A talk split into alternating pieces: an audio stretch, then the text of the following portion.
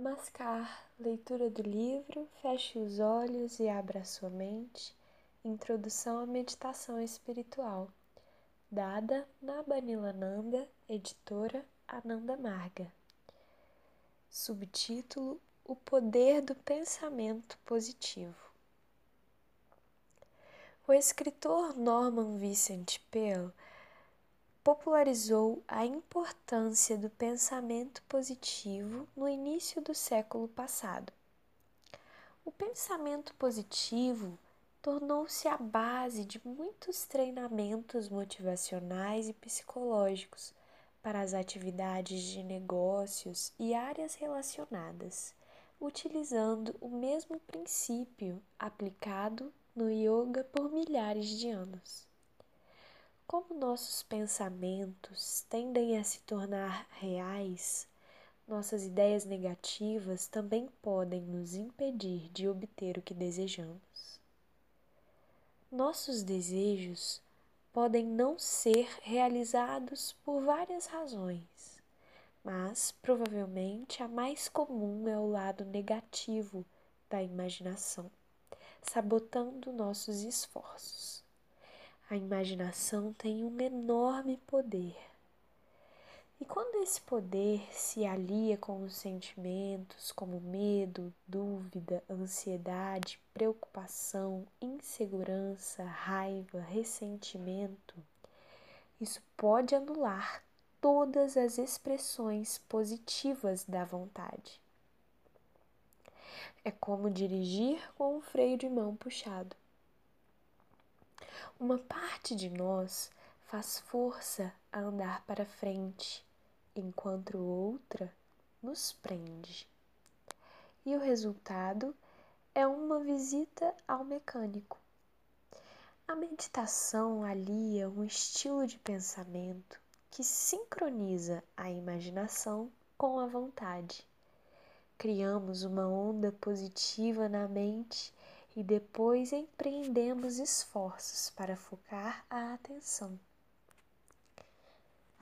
Sempre que os padrões de pensamentos negativos surgem e ameaçam nos levar na direção contrária, voltamos a dirigir a mente para a onda positiva. Assim, treinamos a mente a não se distrair e ser um palco para os pensamentos negativos.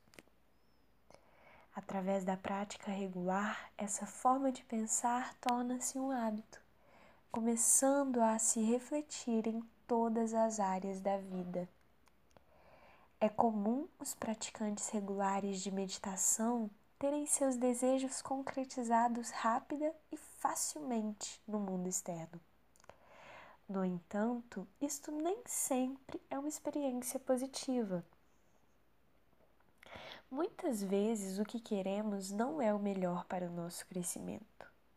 Assim, os praticantes aprendem logo que têm que exercer controle sobre os seus desejos, pela simples razão de que seus desejos muitas vezes são realizados.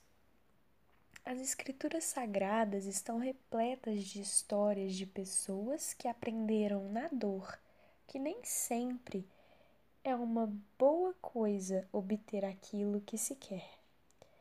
Lembra-se do rei Midas, que na sua ganância desejou tornar ouro tudo que tocasse? Durante algum tempo ele gozou de sua riqueza.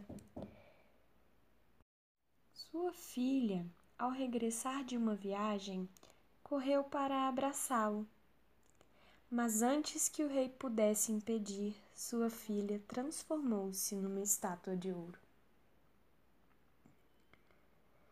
Pior do que não ter o que se quer é ter o que se deseja. Oscar Wilde. Embora a prática de meditação tenha muito em comum com as várias escolas do pensamento positivo, há diferenças fundamentais em vez da utilização de vários objetos mentais, por exemplo, diferentes assertivas, e o consequente desvio de foco, meditamos num único objeto, o que nos permite aproveitar todo o potencial da mente. A própria consciência é o objeto mais sutil que existe e, como tal, nos leva à maior expansão mental possível. Há limitações inerentes ao programa de pensamento positivo quando o objetivo é apenas desenvolver uma imagem pessoal forte e positiva e uma sensação de bem-estar. Podemos conseguir todos esses desejos.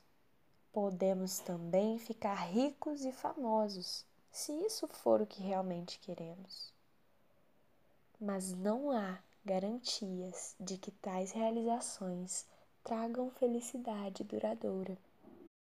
Abre aspas, em geral, as pessoas são felizes o tanto quanto elas decidem ser. Fecha aspas, Abraham Lincoln. Subtítulo Poder Mental. No momento em que você está pensando numa pessoa, o telefone toca. E adivinha quem é? Você queria ir a um show e não conseguia comprar o bilhete. De repente, um amigo diz que tem um bilhete extra para o espetáculo e pergunta se você quer ir. Alguma vez você já se viu numa dessas situações? Foram coincidências ou pequenos exemplos da poderosa conexão entre o pensamento e a realidade física. Praticante de meditação de todos os lugares notam um fascinante aumento de coincidências, entre aspas, em suas vidas após terem começado a meditar. Esse fenômeno está diretamente ligado com a tendência de que nossos desejos mentais sejam expressos no mundo externo. Seja porque a meditação acelera o processo pelo qual os pensamentos são traduzidos em realidade física, ou porque a meditação apenas nos torna mais conscientes de nossos pensamentos e do modo como eles moldam nossas vidas. Vamos analisar de mais perto como um pensamento se manifesta no mundo externo. Vamos supor que surja um desejo em sua mente. Esse desejo ativa a sua imaginação.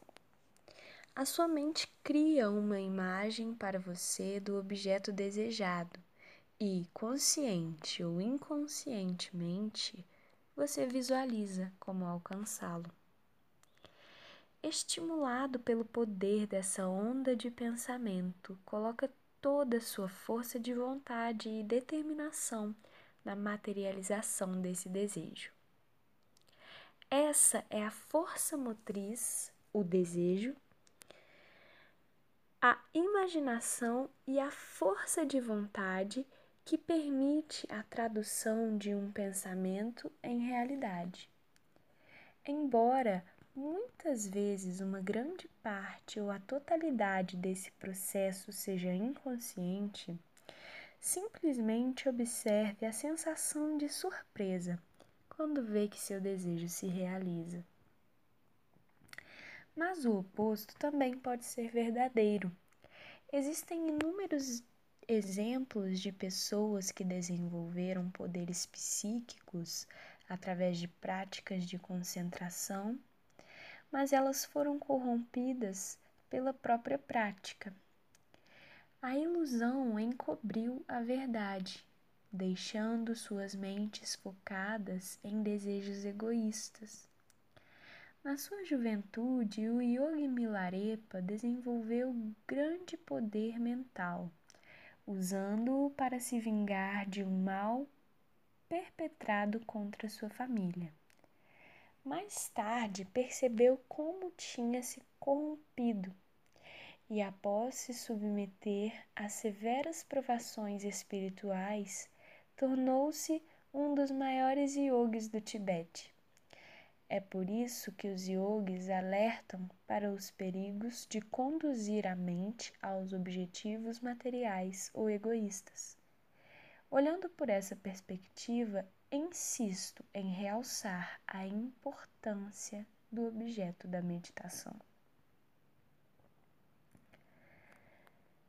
Próxima leitura, subtítulo Pensamento Positivo Sempre.